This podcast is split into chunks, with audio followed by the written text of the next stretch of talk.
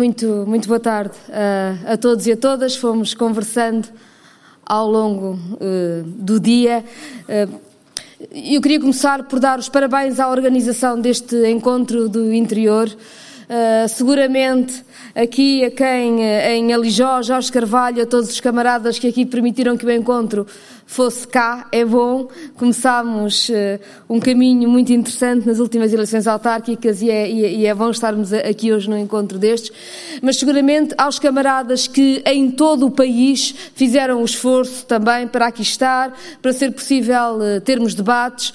Registro como muito interessante a possibilidade, num encontro destes, ter havido gente suficiente para debates em simultâneo ao longo do dia, tantos temas. E se me permitem, eu tenho dito e, e digo com uma grande convicção. No Bloco, as gerações não se substituem, acrescentam-se, mas é extraordinário ver a nova geração, novas gerações que, pelo interior, fazem hoje o ativismo local do Bloco de Esquerda, mas fazem o ativismo das nossas vidas, as lutas todas no interior do país. E isso muda, ai como muda, e é muito bom ver essa, essa força e essa capacidade de organização que aqui está hoje. Foi por essas novas forças que este, que este encontro foi feito também, e isso é, é, é muito bom. E, e, começa logo por destruir um mito sobre quando discutimos as coisas do interior, que é o conservadorismo. Durante muito tempo, eh, a intervenção do Bloco de Esquerda no interior eh, era vista como, ai, é muito difícil por causa do conservadorismo. Que é isso?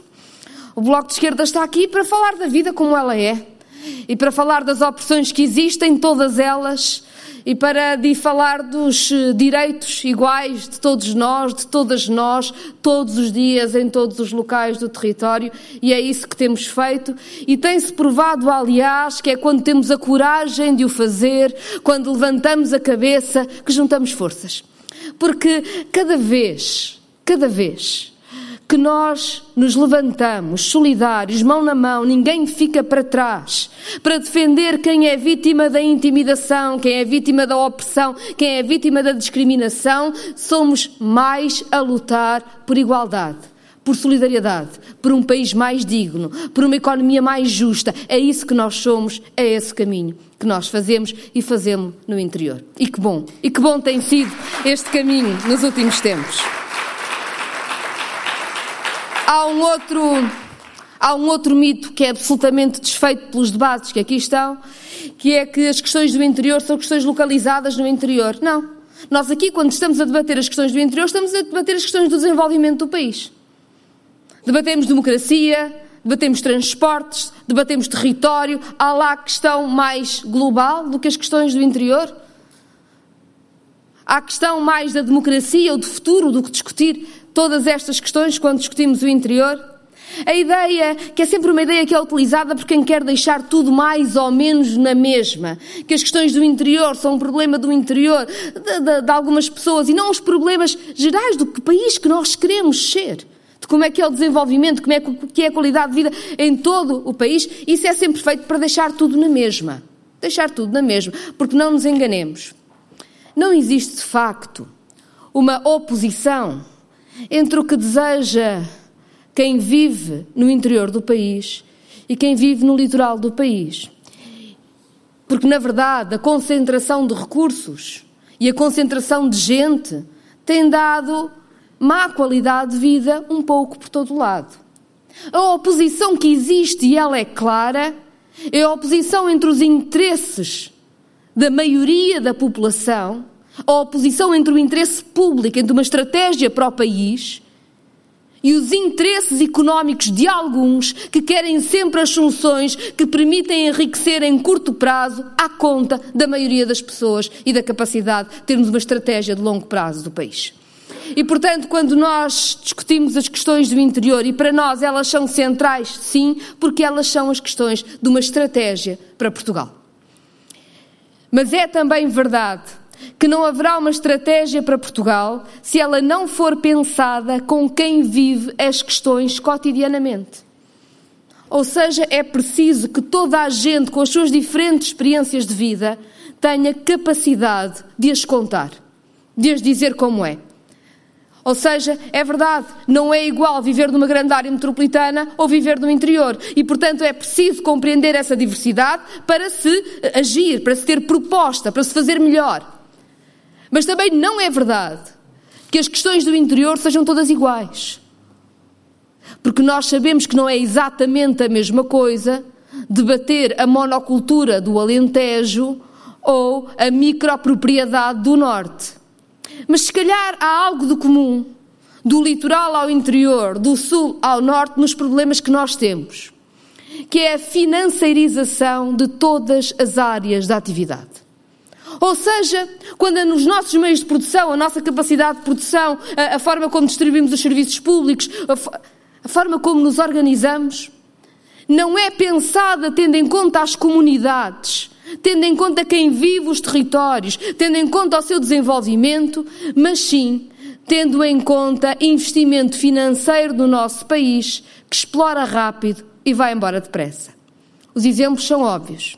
São os exemplos que acontecem, por exemplo, quando nós vemos o crescimento do eucalipto pelo país e perguntamos como é que o país pode arder assim e ter-se deixado que isto aconteça. Sabem que quando o país arde pelo eucalipto, as populações perdem, mas houve quem tivesse ganho muito dinheiro com o eucalipto no curto prazo. Não exatamente o pequeno produtor florestal que se viu obrigado a ter o eucalipto por causa das condições em que vive e da falta que tem. Não.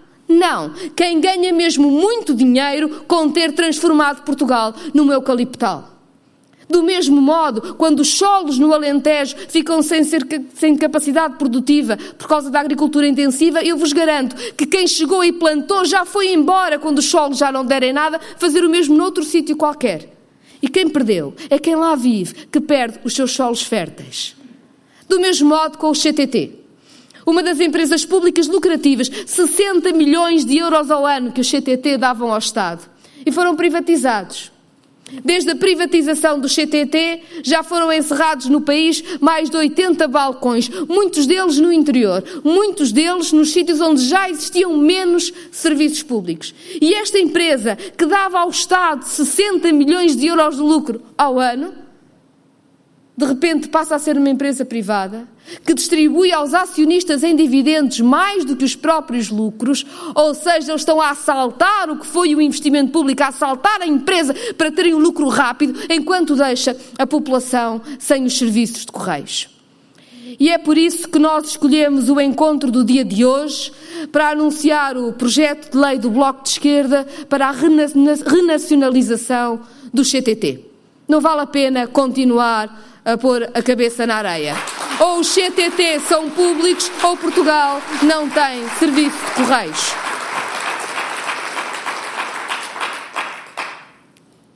Diz-nos o Governo que há um contrato de concessão do Serviço Universal de Correios até 2020 e que não pode fazer nada até 2020.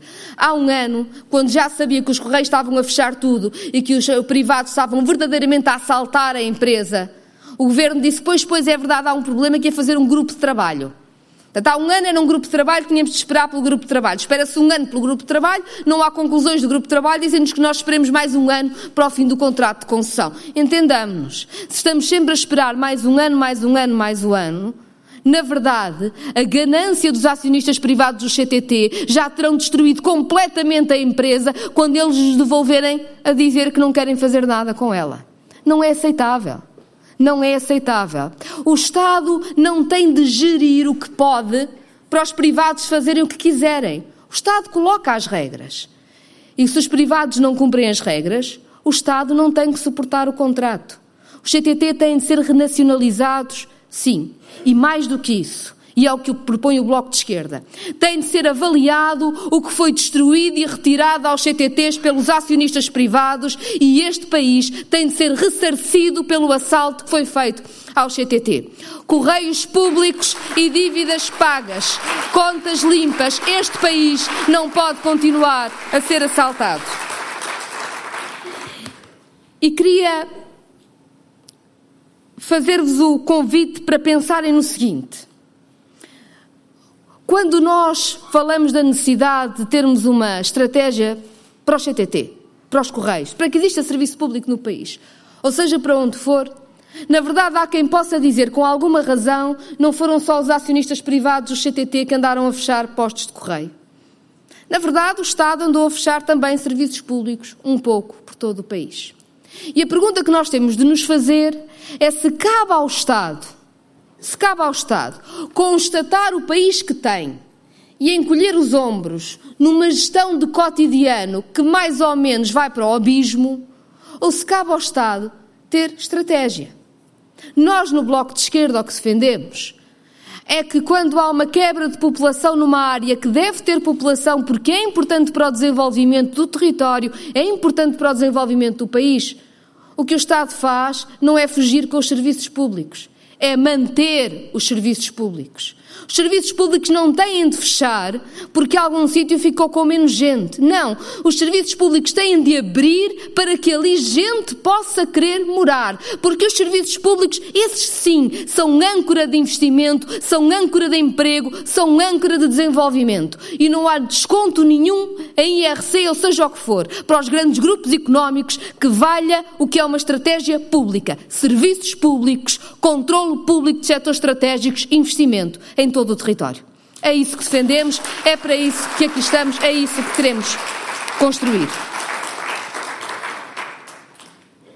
O que nós temos que compreender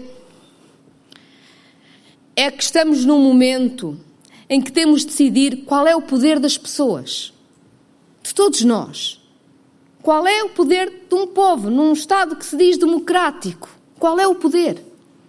E se na verdade nós tudo o que podemos é gerir umas migalhas, significa que não temos poder, significa que a soberania popular não existe realmente. A democracia é uma questão muito séria. A democracia não é simplesmente votar de vez em quando. A democracia é garantir os instrumentos que permitem que a decisão política do povo pode ser cumprida. E isso exige afrontar poder económico.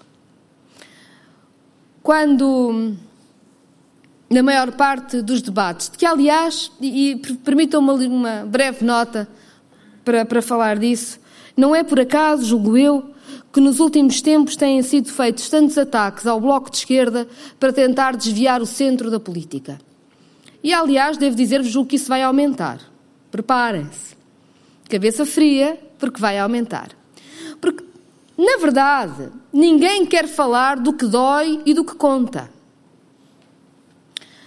Porque quando nós temos neste momento a legislação laboral toda em especialidade no Parlamento, é preciso saber se nós achamos que os direitos do trabalho são ou não essenciais ao país, ou se queremos fazer todos os favores às confederações patronais. E, na verdade, a direita quer manter o Código de Trabalho como está. Não nos enganamos sobre isso. E, na verdade, o Partido Socialista também. E é por isso que é importante que não se fale do, da legislação laboral. Ou quando debatemos a lei de bases da saúde, agora na especialidade também, que o Bloco de Esquerda puxou tanto tempo para ela ser vista. O que é que propõe a direita? Que o Estado continue a financiar o negócio privado da saúde. O que é que propõe o PS? Dizer que é chato o Estado financiar o negócio da saúde, privado da saúde, mas na verdade dizer que também o pode fazer, que é para não mexer muitas coisas. Quando nós debatemos cada um dos temas essenciais à vida das pessoas, na verdade, a direita e o Partido Socialista ficam muito incomodados. E fica a direita e o Partido Socialista e fica o poder económico instalado. E, na verdade, quando se atrasam dossiês como o da regionalização, para se falar de descentralização, que é de facto municipalização, é mais uma forma para brincar ou fazer de conta e dizer que sim, que há proximidade das populações para decidirem o que é que podem fazer com as migalhas. Mas não há poder democrático para se decidir o que é que se faz com os recursos do país. E é por isso que a municipalização é um erro e que a regionalização é democracia não é só pelo mecanismo formal de saber quem é que decide, é pela política concreta do que é que se quer fazer. Nós não queremos ser capatazes do poder económico do momento. Nós queremos que quem aqui vive, quem aqui trabalha, quem aqui quer trabalhar, quem aqui trabalhou toda uma vida, tenha poder de decisão sobre a riqueza deste país. É disso que se trata. Como é que quem está num sítio pode decidir?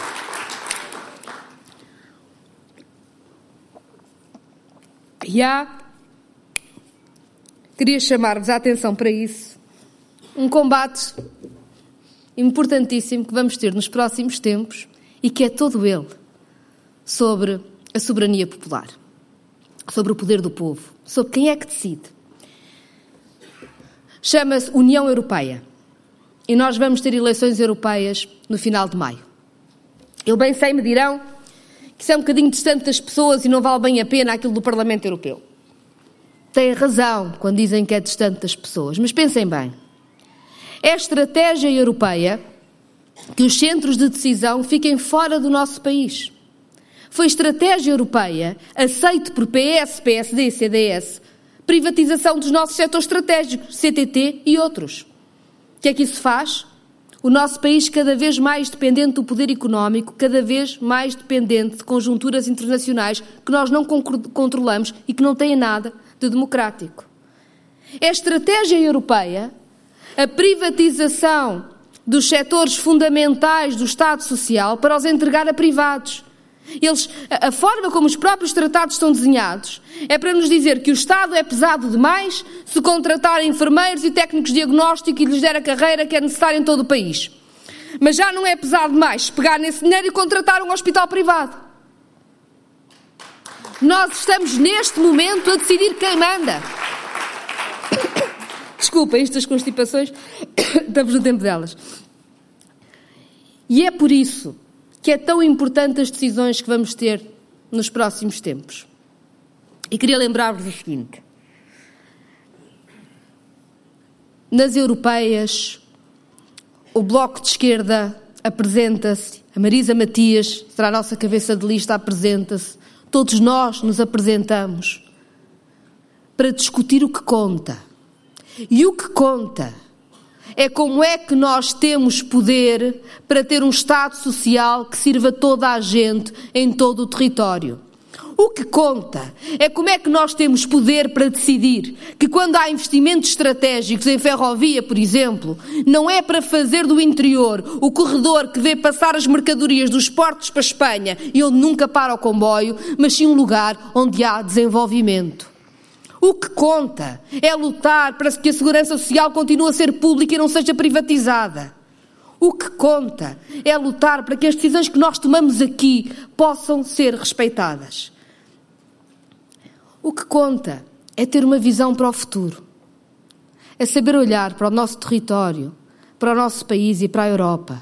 Saber que as alterações climáticas estão aí e que nós precisamos mesmo de juntar forças e de juntar esforços para proteger os nossos territórios, para proteger os territórios de um clima que é cada vez mais instável e vai ser cada vez mais instável, de juntar esforços e investimento para fazer reconversão energética dos nossos transportes, da nossa indústria, das nossas casas, para combater as emissões que aceleram as alterações climáticas.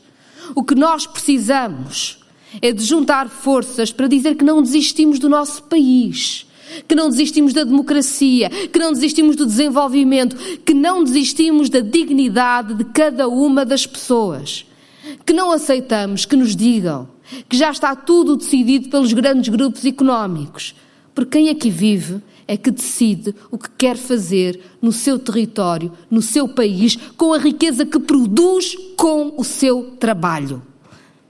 Com o seu trabalho.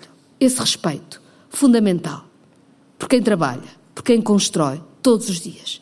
Por isso terminava a dizer-vos o seguinte: temos feito um trabalho muito importante de debate estratégico que passa muito por estes debates que fazemos sobre as questões do interior.